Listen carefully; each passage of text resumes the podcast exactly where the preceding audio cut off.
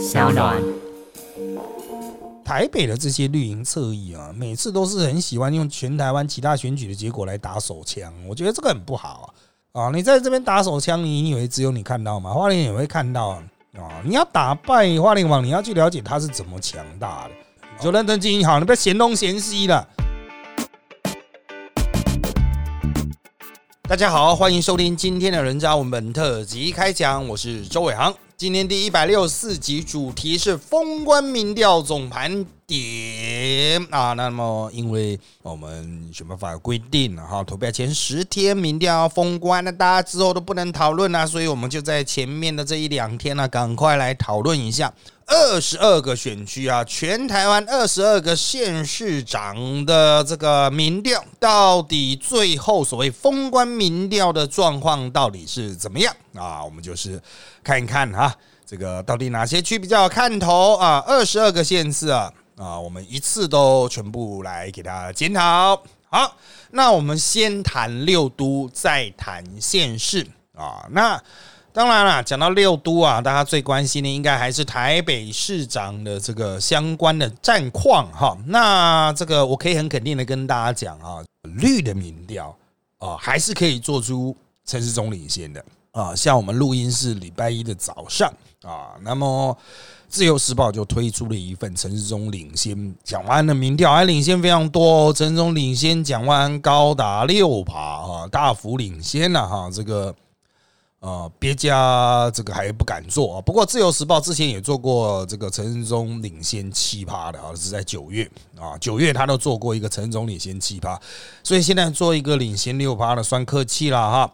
好，那除了绿偏绿的民调，还包括亚太精英交流协会啊，这也是偏绿的一个协会啊啊，就是这个有一些名嘴担任重要干部的，就是基金会啦、协会啦哈，有偏绿的协会呢。陈世忠也有领先，不过陈世忠领先一趴多，领先蒋万安啊。好，那这个黄珊珊基本上在这个所有相关民调中都。一般传统民调中都不会领先，他除了在快搜啊这种网络的这种评比哈，他曾经拿过第一之外，而且只些微领先蒋万零点五趴。原则上黄珊珊都第二名或第三名以后，那依照十一月以后的民调趋势呢，大致上来讲啊，蒋万安。约领先陈时中大概有四趴啊，约领先陈时中大概四趴左右。那陈时中呢，又领先这个黄珊珊大概四趴多啊，所以我必须要说哈，选举格局大致底定。那最后面投出来的票数呢，你是说直接照这个等比放大啊？这个我个人认为哈，黄珊珊呢。得票应该会再低一点。他得票低一点的理由，并不是弃保，而是小党本来动员就比较弱，因为推的议员比较少嘛啊。而且黄山实际上是挂五党，要冲刺都比较困难啊。五党的票一定会萎缩哦，就是他的那个最后放大出来的比例没那么高啊。但是呢啊，蓝绿都因为有大量提名的议员啊，会扛着他们候选人往前冲，所以我认为啊，蓝绿最后面应该都能多冲出一段票数。那目前哈，那当然最详尽的分析我们会放在扎报，但是呢，在这边可以提到的哈，就是原则上蒋万目前可以赢大概七万票左右，赢陈世忠大概七万票。那要陈忠要把这个差距缩小哈，有很多的技巧，包括把投票率压低，这也是一种缩小的方法哈，等比票数差也会变小啊。那另外一个就是哈，这个想办法让国民党轻敌了啊，就是啊，蒋万赢了，没必要投了。啊，赢了，赢了！可是呢，好死不死，在自由时报这边，他要推出一个陈忠大赢蒋万安的民调。那么，我个人认为啊，这个蓝营就可以拿着绿营的这份民调去宣传了。你看看自由时报做陈胜聪赢呢，赶快弃黄包奖哦！啊，这个我个人认为哈，这个话当然可以这样喊啊，啊，黄珊珊的那票不见得会过来，但是蒋万安的投票率哈。这个蓝营的支持者的投票率应该会上升啊！好，那基本上我评估这一都哈，应该是国民党可以顺利的拿下。好，再来我们来看新北市。新北市算是比较没有悬念的一区哈，就是林佳龙和侯友谊的一对一单挑。但林佳龙从一开始就大幅落后于侯友谊，甚至落后达三倍啊，就是只有三分之一了。好，那在历次的民调中呢，侯友谊都绝少跌破百分之五十，绝少啊啊，他都基本上。是百分之五十多哦，甚至到百分之六十多，领先林家龙的百分之十多到百分之三十多哦。林家龙追最近的大概算是最近的 ET Today 哈，五十四点七啊，对上三十一点九。不过这是这个十月中所做的。你们说最近是不是可能追进呢？我要强调，绿盘在新北哈，差距并没有那么大，大概六比四啦。只要林家龙低调，不要乱讲话。不要乱打一些有的没有的东西，那么绿盘就会乖乖的开出来。最后大概就六比四了。好，这一区已经不是胜负的问题。第一个重点就是这一区是苏贞昌的责任区。如果苏贞昌在这一区浮选不利，开出来的票数太低，他的隔魁位置可能会被撼动。因为如果桃园那边郑文灿逆转胜了。新北这边输到落赛，那苏志昌就没有留任行政院长的理由啊！这是你的本命区，你的地盘，你选成这样子啊！所以这一区不是在选市长，这一区是在选阁员的。那如果这一区输的差距很小，比如说甚至输只有十来万票，甚至十万票以内，那苏贞昌可以说：你看，在这个外在大环境极度恶劣的状况之下，我们依然可以选的那么近。啊，这个代表我复选有功，我认为苏贞昌的确可以透过这个理由，不能说苟延残喘，继续捍卫自己的行政院长的位置到下一次的总统大选。好，但是如果这一区输到落赛，而桃园赢了的话，那么桃园市长曾文灿就有充分接阁魁理由。好，接下来我们就来看桃园市。好的，桃园市的状况啊，在最近呢，一样是哈，除了这个青绿的民调之外啊，原则上都是张善政领先，但是领先幅度没有那么大哦，领先幅度没有那么大，大概是在三到五趴之间来回的浮动。那它在排除掉一些极端值的民调。甚至只有两到三趴，好，那两到三趴其实就是最后面看会不会再次促成弃保啊？比如说在赖香林啊，或是在那个郑宝清那边的票啊，会不会流过来啊？哈，那这一区呢啊，我必须要强调，就是真的哈，就是曾云鹏选的有点刷身呐，哦，就是。他有在跑地方，但他擅长的是空战。他地方一向都跑得很烂，但是他原本擅长的空战也没有打起来。嗯，这就让人觉得比较可惜了。自己优势没有发挥，自己的弱点你又一直尝试在那边钻。那最后张善正原本他格局就是局限于南桃园的格局，现在也能够冲到北桃园去，算是啊郑运鹏长直。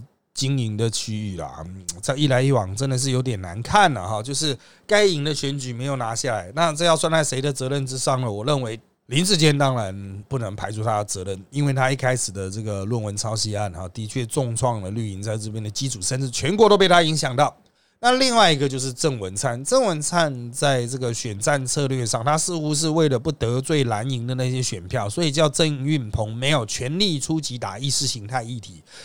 可是我觉得这就很可惜了。像我一直在打的这个张善政的这个解放军转投资数字王国的这个案子哈，因为张善政长期在这边担任执行董事，又不肯辞职。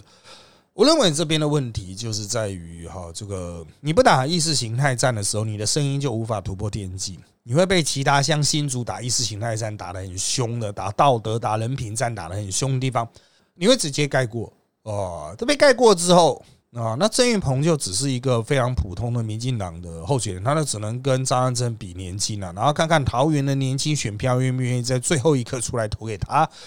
民进党，嗯，我是觉得就是料定了桃园就是一个年轻人的城市，所以最后面年轻人选票投出来自然会有利。可是哈，年轻人现在为什么要投民进党啊？啊，民进党到底有什么吸引年轻人的？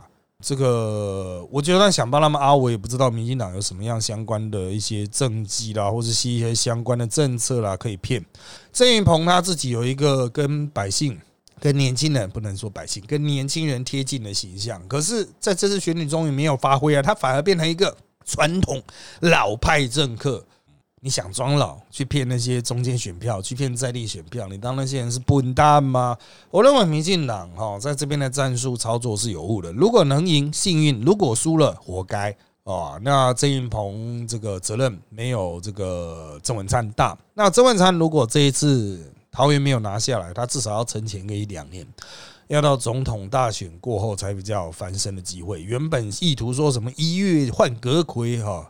想得美嘞啊！这个苏贞昌不愿意下来了。如果你这边的输的差距比大家意料来的大，比如说民调说你输三趴，实际你输到十趴，落赛啊，那一定更没有搞头了。即便苏贞昌在这个新北那边选的很惨啊，他都可以把责任推给林志坚了。林志坚当初是谁要的？郑文灿。好，下来我们来看台中，台中卢秀燕、蔡其昌的激战啊，不能说激战了，民进党说焦灼了哈，但是在各项民调之中哈，最近的哈，如果我们把民进党的那个差十四趴的那一份不算的话，在这一区最近的是林传媒的二十三趴，林传媒算出来啊，卢秀燕领先蔡其昌二十三趴，二十三趴哎。呃，怎么选呢？啊，当然台中最后开出来，因为台中算是一个很明显的摇摆式哈，会摇来摆去的。那我认为最后开出来不会差那么多啊，差距应该在二十趴里面，但十几趴还是非常难看。蔡启昌选的很努力，但是地方上没有回应，为什么呢？打卢秀燕啊，这个卢秀燕都是轻松化解。啊，这边台北下去都是意识形态啊，喊一下妈妈市长做的不好啊，还有他们的主轴宣传就是哦卢秀燕的那种市政评价很差，甚至还输给在排名上输给贪污县长林之妙。可是这个逻辑有点绕了，不是说不对，有点绕。台中人会觉得，嗯，那要怎样？对啊，我很讨厌卢秀燕，但我更讨厌你呀。唉，怎么办呢？我觉得你要么你就打一些卢秀燕的弊案呢，你就给他狠狠的打下去。但如果找不到弊案的话，你就诉诸政党意识形态。我觉得很难说服台中人。卢秀燕虽然没做什么事，但是民进党做了更多的坏事。哦，至少在台中人的心中是这样认为的。所以我认为这一区哈，一样也是缩小差距，保持蔡启昌的政治能量就好啊。台中就是一个。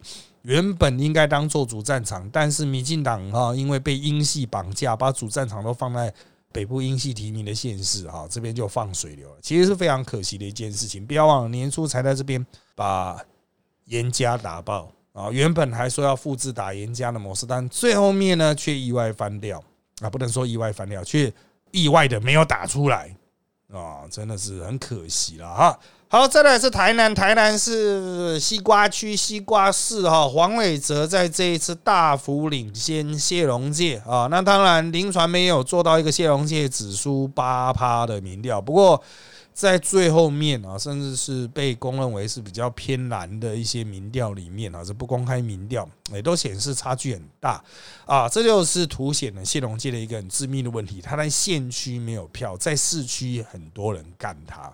那这一次虽然还有类似上一次的这个一些像许忠信、林毅峰之类的人出来选啊，但上次那个西票机的那个里长没有选之后呢，这些票应该要么就不投，要么就回流给黄伟哲哈。所以我认为这次黄伟哲选的会比上次要好，上次只有三十多趴，那这一次要上到四十多趴，甚至五十趴过五十趴都不是问题啦。在这样子状况下，那谢龙记当然就没有什么玩的机会了。好，这一区也凸显一个问题：如果是陈以信选会这么差吗？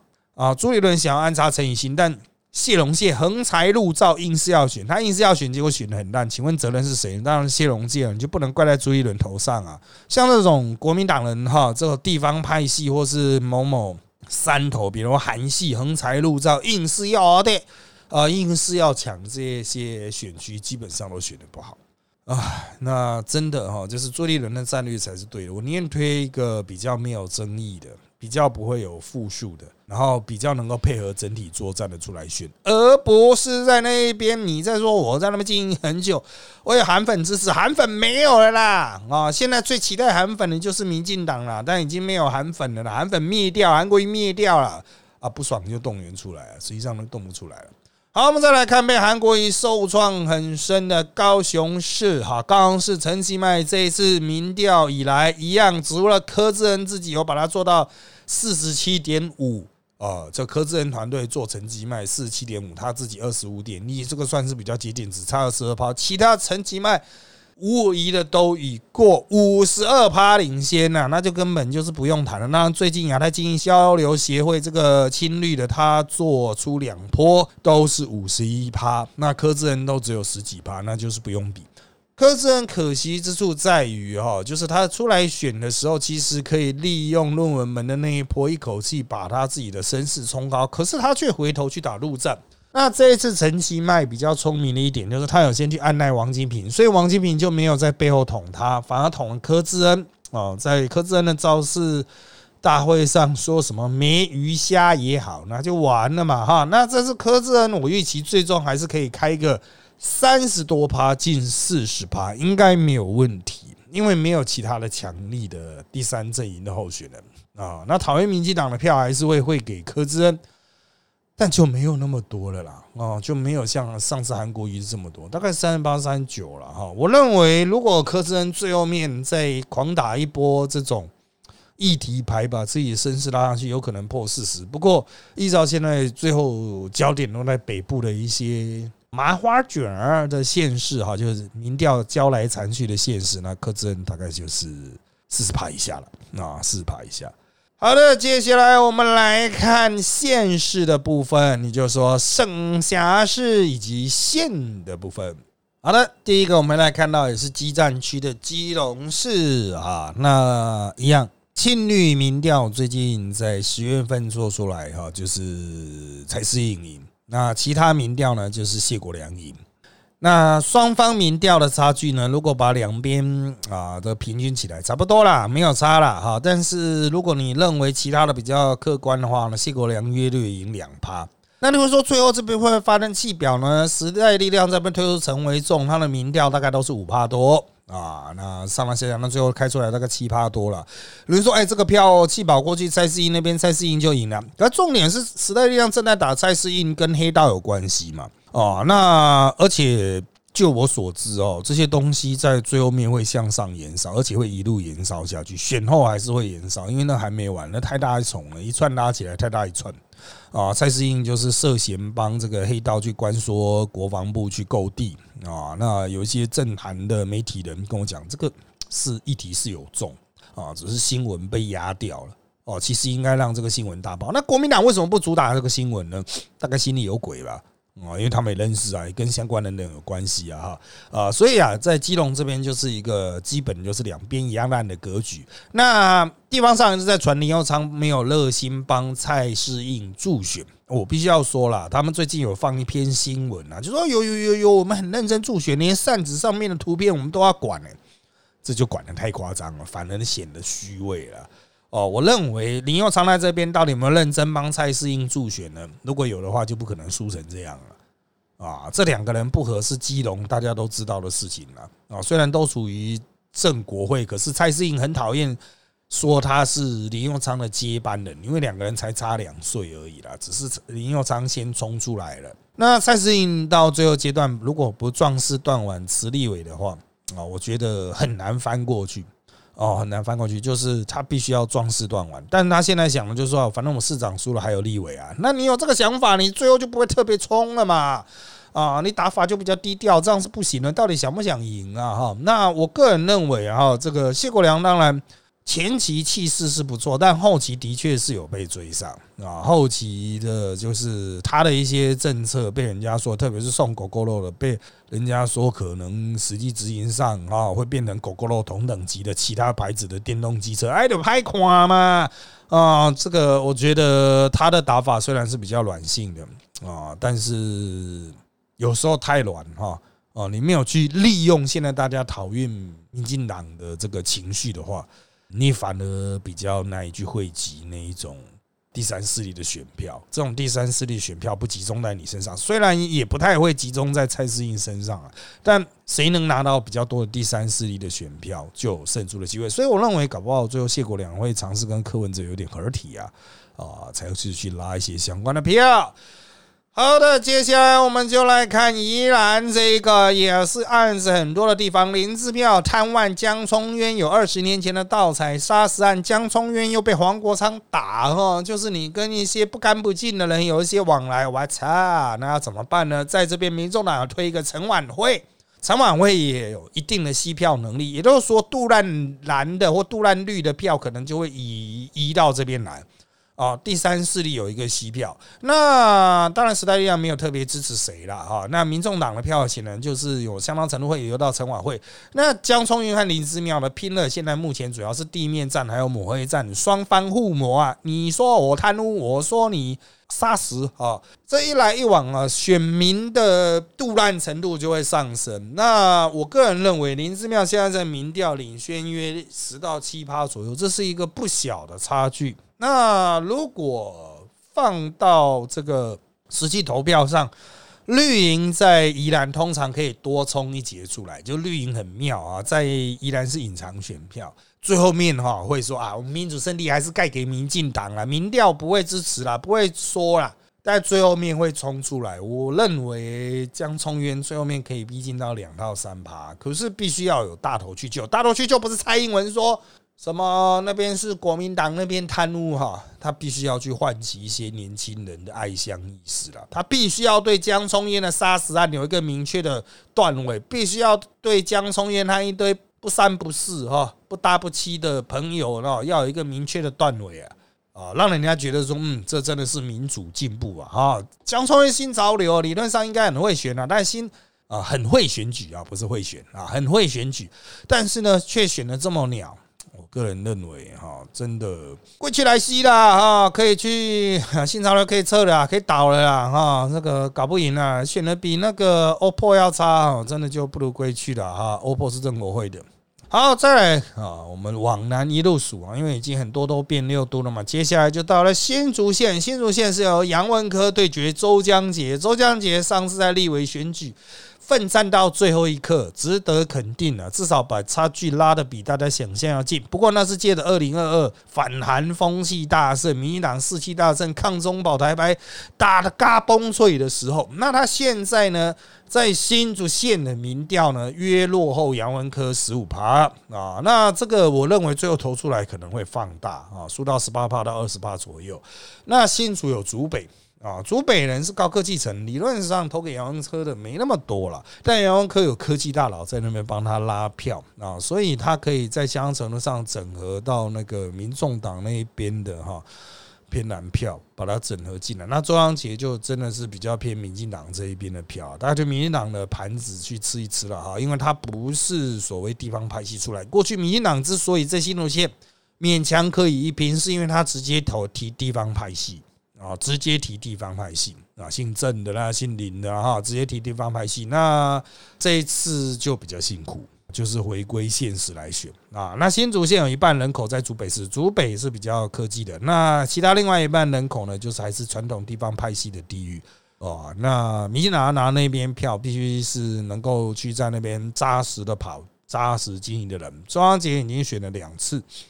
那么我们就看啊，接下来愿不愿意继续长期在地经营啊，慢慢把这一块经营起来，这是一个漫漫长路，可能要花十几二十年，不能急啊，慢慢来。好的，再来就是大家比较关切的新竹市长啊，新竹市长呢，在这个一波波民进党一波波疯狂的猛攻之下，十一月以来哈的民调仍然以高虹安些为领先，是没有之前领先的那么多。啊，那领原来领先到七八趴，现在领先缩小了，缩小到两三趴。即使蓝营民调做出来也是两三趴。那民进党依照民进党的想法，就是哈，民主党比较小党嘛，最后在放大选票的时候比较放不大，民进党比较能够放大。但我认为这个想法有点太乐观，应该不是民进党的组织票放大，而是高科技人在最后一刻依照理智选择沈惠宏。我认为就个人条件来讲，沈惠宏确实比。高鸿安好，执政经验多，政绩多。高鸿安除了个人传出来的那个账目问题涉及法律案子哈，很难过得了关之外，他个人的那种形象态度，虽然是科技人出身，却不见得能够吸引到科技票。有些人是主打他态度高傲哈，而。就我认识的主客人态度也都蛮一定会有理工人的自诩啦，不见得是自傲，当然也不是讲讲完讲的自意哈，自意就挂掉了哈。我认为最后可能沈惠宏可以惊险获胜，但是关键点是除了郭台铭、薛明之之外，有没有科技大佬会出来挺高宏安啊？如果有人出来挺高宏安，可能会让选票再次有一些位移。哦，那台北这一边呢？林根人他是一直不想死了，他是一直努力的。可他民调其实是骗了民调做出来也只有十六、十九、十七啊，跟之前比是好看一丁丁的，好看一丁丁的，好看一丁丁。我们要强调三次，好看一丁丁了，但就是一丁丁而已，本质还是没救啊！哦，你会说莱茵就这样甘愿上下去吗？嗯，会讲这种话一定都是绿营的。国民党是非常甘愿叫自己人下去的。啊！你说蓝营没尊严，蓝营就是没尊严，蓝营太烂了吧？蓝营就是烂，我就烂就是蓝营的特色。所以台北这一边也可能会去在最后宣示一一波气泡。赵少康都可以慨然的支持韩国瑜的高鸿安，哪有不支持的道理呢？对不对？国民党人专门支持有案子的林之妙都在支持了，他那个贪污多明显呐，还不是赵挺部高安的这个连司法侦办都还没有了，所以大家都觉得。蓝银票怎么样？你要跟他讨论道德，他不会跟你讨论道德，会讨论道德的新竹东区的啦，好不好？所以就看新竹东区那边人啊会怎么样妥了哈。好的，再来回来，我们看看苗栗啊，苗栗呢啊，这里有些人说麻花卷啊，麻个头啊哈，这个也是除了偏绿民调做出来是有利于徐定生的，其他哈这个十月以来哈。全部都是总统级领先啊！有人呢一直在传递给百姓一个错误的观念，就是国民党在这边怎么停怎么赢哈。我要强调，就得票趋势来，不就民调趋势来看呢，实力的宋国鼎好歹也是第三啊，真正的第四是谢峰。就民调来看呢啊。那徐定珍为什么开不高呢？因为他除了民进党基本盘之外，他根本没有自己的盘哦。我们刚才有提到新竹县，新竹县民进党之所以曾经拿下，是因为他提的地方派系有自己的票，再加上民进党的票，所以他们可以在新竹县赢。可是徐定珍是地方派系，他已经没有自己的票了，所以他就是拼命的在民进党自己的基本盘里缴获。啊，也就是民进党中计了，他配到一个形同诈骗仔，说什么带枪投靠自己根本没有枪啊。那徐定生为什么没有基本盘呢？因为徐定生就是靠靠他的表哥议长游中殿嘛，还有就是靠这个中东锦啊，才会有基本盘的。上一次徐定生可以拼到三十几趴，那是因为刘振宏挺他。现在刘振宏跑去挺谢福洪，谢福洪那个盘大概就是刘振宏的盘，因为谢福洪什么卡，他知名度在苗栗比我还低啊。呃，那这个我个人认为哈，徐定生这一次。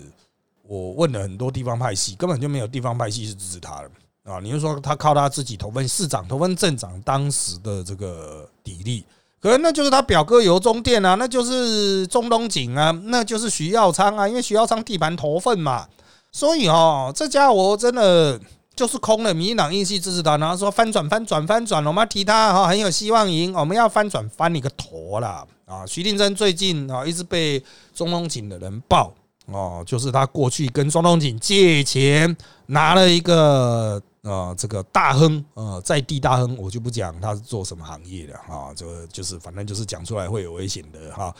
大亨只啊，他也收了这个大亨一笔啊不小的政治现金啊，我就反问徐定珍到底收了这些人多少钱？历来啊。历来收了多少钱？那这一次应该是没有收，因为他很省，省到那个下去助选的民进党都对他踢毒了，因为他就是徐定珍充分发挥客家本色，坚持不拿钱出来，民进党还要匆忙到台北调钱，这要怎么选呢？大哥啊，我是觉得民进党上了贼船了，还是要说翻船，你自己不要翻船就好了啦。啊，这个徐定珍，你是说啊？可是徐定珍当选了，苗栗会不一样啊？哪里不一样？徐定珍当选。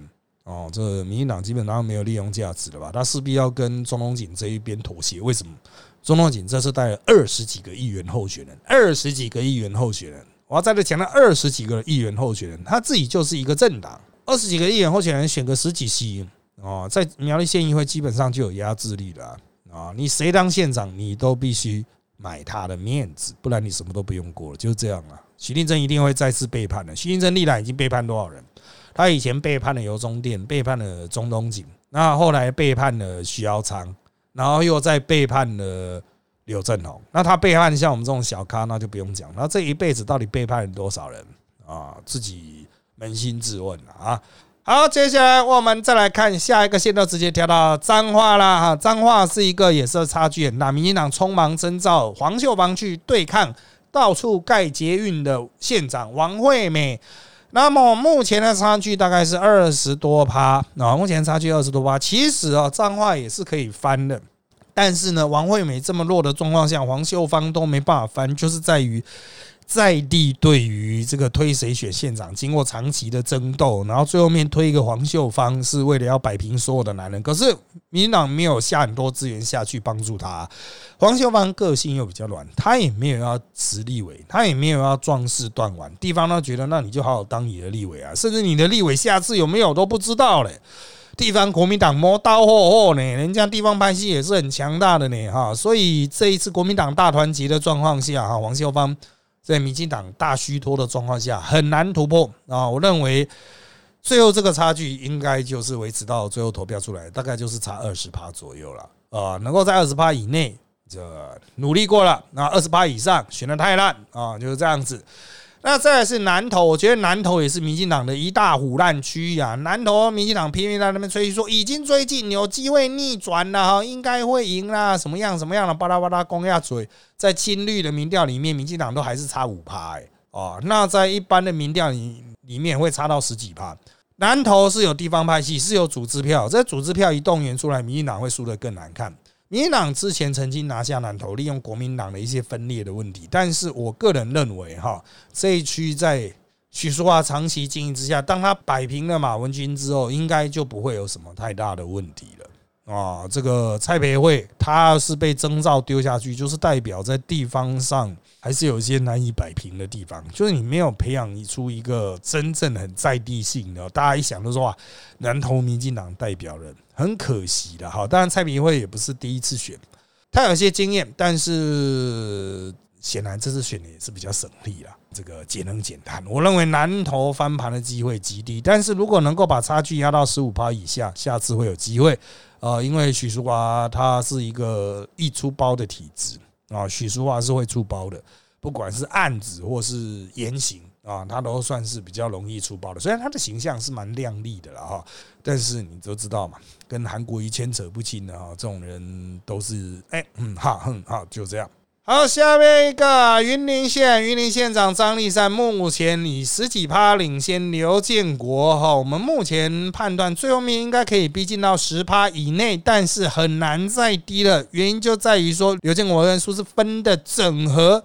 一直不顺，在地方上又形成流言哦。那这个流言不断的状况下，哈啊，当然了，地方上传的跟各位耳朵在台北听到的会有点不一样，还多了一些你所不知道的，嗯，嗯有意思的部分啊。反正就是两人不和啦，这个不和是很难解决的不和啦，哈。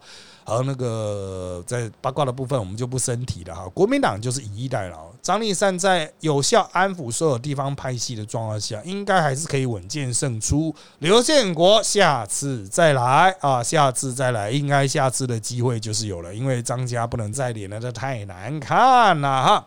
好，再来是嘉义县，嘉义县也是这一次选举少数没有悬念的地域了。翁张良真的太强了，他把过去民进党分裂的问题完全整合起来，所以这一次无人挑战他。国民党最后面实在找不到人，只好征召王玉敏丢下去。王玉敏顶多就是把地方派系基本盘开出来，目前落后十五趴左右。我认为最后开出来反而可能会多输，会输到十八趴，甚至到二十趴左右哈，因为这一区一样也是有组织票的。啊，讲白一点，你不花钱，你不可能去把组织票开出来了。所以国民党的组织票会进一步削弱。民进党组织票在没有内部分裂的状况下，可以全数开出。所以民进党在这边应该可以取得大胜啊，取得大胜。但不代表王玉敏不努力，王玉敏已经很努力了。他是主理人打安全牌，难道你要提一个黑道，然后你要提一个有案子、有贪污的人出来吗？不行了啊！所以提一个王玉敏真的是相对安全。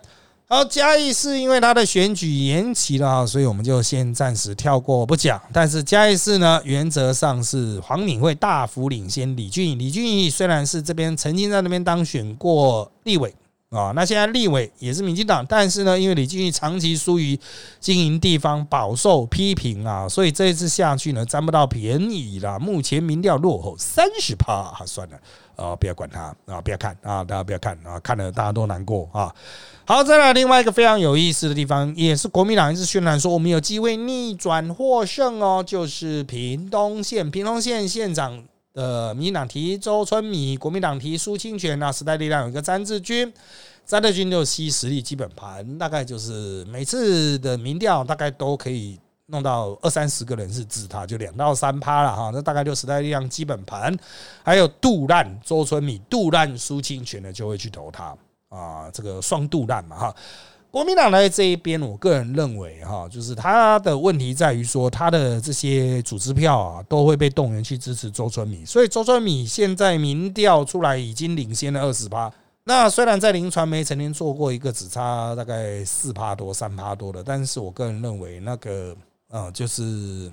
大家看了高兴就好，因为最后组织票一动出来哈，这个民党绝对优势了。当然，国民党在那边主打的就是说哦，那个绿营那三个立委苏正清、庄瑞雄啊、钟嘉宾啊都没有认真浮选周千米呀，因为之前的那个初选的争议，初选确实有争议，初选确实刀刀见骨。但是，嗯，他们也没有扯后腿啦，我只能这样讲，他们也没有扯后腿。虽然没有卖大力助选，但他们也没有扯后腿啊，他们也在浮选自己的议员，浮选自己的首长嘛，哈。所以就是，嗯，大家都知道嘛，我只要不拉你的，不扯你的后腿，其实就是在帮你了。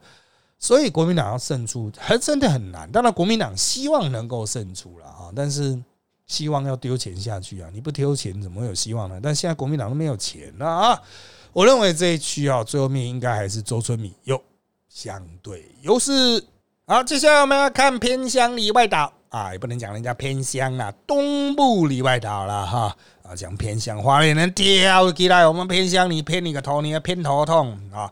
好，不过花莲国哈啊，徐增伟目前是以五成领先民进党的那个啊古拉斯哈三成啊，就是古拉斯三成啊，徐增伟五成呐，啊，两个大概差二十趴了。啊，在这一区呢，花莲王他有优势在，除非国民党敌另外人，然后花莲王一样出来选啊，才有机会拼得赢，否则技术上是很难的。民党会抱怨说，我在那边经营这么久，花莲人就不肯投，那就再经营久一点，经营到花莲王鬼心嘛，经营到他们全家人无人可接嘛，不是这样吗？跟他比气场嘛，你愿意不愿意跟他比气场？那么嫌东嫌西，花莲人欺负我们萧梅清什么的。台北的这些绿营侧翼啊，每次都是很喜欢用全台湾其他选举的结果来打手枪，我觉得这个很不好啊！你在这边打手枪，你以为只有你看到吗？花莲也会看到啊！你要打败花莲网，你要去了解他是怎么强大的哦，他的基本盘怎么来？他的基本盘绝对不是只在国语课本上印他的预兆啊，不是在小学生的作业本上印他的照片，印他夫妇的照片啊，像以前脏话的那个卓博元。哦，也做过这种事啊，他就挂了嘛，他就选选掉了嘛，还被抓走了嘛，哈，所以我个人认为啊，哈，你就认真经营好，你不要嫌东嫌西的，嫌东嫌西，每次抱怨啊，苗栗人都不给我们民进党机会，你不看你推什么鸟人，为什么要给鸟人机会啊？你推一个什么莫名其妙的家伙来了又叛逃，哦，到底要冲山小叮当啊？好，再来是台东县啊，台东县目前劳庆林以二十五趴的差距左右领先刘兆豪，我认为开出来最后的结果差不多。台东最大的差异性就在于他原住民选票非常的关键，而民进党几乎拿不到原住民选票。刘兆豪他可以在汉人这边拿到赢，而且赢非常多，所以刘兆豪已经三连任了。刘兆豪在这边的立委席次相对稳固，国民党推谁都会被他打爆。那因为这个区域立委是汉人头，可是原住民部分呢，刘兆豪当然有经营，但是因为他毕竟还是比较偏汉人这一边的经营嘛，啊，所以民进党其实还是要想个办法去经营原住民部分。好，那如果哈这个没有有效掌握的话。哦，没有有效掌握这个原住民选票的话，选立委民进党屠杀，选区选总统啦，啊，这个县市长啊，哈，那这个就是国民党屠杀，这个盘呢，哈，不会有任何的改变啊，不会有任何的改变。好，接下来我们来看澎湖啊，澎湖又是另外一区啊，这个可能产生非常激战的结果的啊，因为国民党分裂成内丰以及。叶竹林啊。那中间的民进党的陈光复呢，过去他有一定实力，但是在这次的民调中哦，他越选越衰退，从三十几八选到二几八，也让国民党觉得说他有机会整合，因为。原本的这个副议长哈，已经成功的被整合回现有的国民党，所以国民党在这样子的状况下哈，应该会从分裂成三方变成分裂成两方，他起来的几率，赖峰伟现任县长赖峰伟赢的几率就比较高，但目前看来三方是不分上下，还有就是无党参选的马公市长叶祖林。好，那在这样子的状况下，我个人认为啊，在多数的选民心中哈，虽然啊这个。三个人其实都是算是某种程度的地方派系，不过哈还是会受到本岛的影响。因此，如果陈光复在这一区哈受到民进党这边的本土的哈就本岛的一些操作上面的这个影响哈，还是很有可能翻船啊，还是很有可能意外翻船。但我认为这个算是比较有机会拿下来的地方了。啊，好，那接下来我们就来看看里外岛了哈。金门县县长梁振武他所面对的是这个陈福海。啊，那陈福海那之前也是这个有一定实力了，他也选到立委县长，那个都是有一定实力的。不过这一次他出来的比较慢，整合上也比较没有那么顺畅，使得杨振武是以逸待劳。原本很多想要去支持陈福海的人哈，又慢慢的啊觉得说，哎，杨振武应该会上，又流回来了。哦，那在这样子的状况下哈，就从原本。各方要合围杨振武的态势哦，转变成为杨振武整合了很多人，要彻底消灭陈福海的这一个派系。我认为哈，目前陈福海虽然大概只落后个七八趴，不过还是要看最后面的组织动员啊。组织动员如果成功的话，哦，这个杨振武可能还可以再多冲出来。但杨振武的组织动员如果没有如预期开出来的话，那最后还是陈福海。哦，陈福海会这个有机会以些微的差距获胜。不过金门的状况很诡谲啊！啊，就是他们表面上就是一些头人，看起来好像很有影响力，但是实际上他们会分裂为五百票、一千票啊，非常小的那些票在那边啊，彼此的搬移哈。那其中到底有什么故事哈？这个。就资源的流动嘛哈，我认为这个后话哈，这个蛮多的啦哈，就是包括对于小三通政策啦，或是不是有一些相应的那种调整的可能性啊啊，那目前杨振武是主打这一个啦，可是啊，我个人认为中央应该还是。会推给阿贡嘛？说阿贡那边不开放小神龙，那杨振武就可以无限提款了。那这个陈福海因为被贴了民进党标签，因为一直在地方上一直在传哦，陈福海之所以去领表，是民进党帮他领的啊。这个陈福海会不会被拖累到？我认为是有可能的。好，最后是连江县呐，哈，连江县就是有李问啊，民进党李问、曹尔元和王忠明对决，国民党提了两个，那李问能选到二十趴就不错了。曹尔元的实力略逊于王忠明，那这边是没有民调的，因为。马祖才多少人呢？你要做什么做民调？没办法做哈，几乎就等于全部的电话都要打了嘛哈，要打一千多通啊，全部的电话都打，所以这边是没有民调的。目前王忠明实力略强于曹尔元，可是牵涉到返乡票哦，返乡票的数量啊，还有呢就是这个家族动员的程度啊。那我个人认为哈，王忠明依照之前的实力盘势哈，这个略强啊，强那一丁丁。啊，略强的五趴左右。啊，就算是在地动员，不是从本岛拉人，在地动员应该他也是略强了啊。好的，所以整体盘点下来，民进党大概就在六个地方有机会了啊。除了南部非常强的两县两市嘉义县、屏东县以及台南、高雄之外，再就是看澎湖和新竹在激战中有没有办法拿下来啊。那如果拿得下来的话，OK，那就是这个算是至少持平了。哈，你就说才六席也叫持平啊？原原来上次也选六席，而不是后来把韩国瑜罢免掉哦。所以这个我认为哈，民进党现在的心应该没有大到想要吞食台北哦。那这个就是新竹啦、澎湖拿下来就好，但是他们还在觊觎桃园呢。所以最后这两个礼拜啊，甚至十天的这个关键是什么呢？你看民进党的动作，他们把重兵集结去哪里？把议题集结在哪里打？大概就是代表他们是要去保守这六席，还是意图再去多拿一席桃园？哦，意图多拿一席桃园，我觉得这是漫漫长路啊，很辛苦的一场战争了哈。这个虽然只有十天哈，但是应该是二十四小时都在运作，所以搞不好会有深夜丢出来的东西。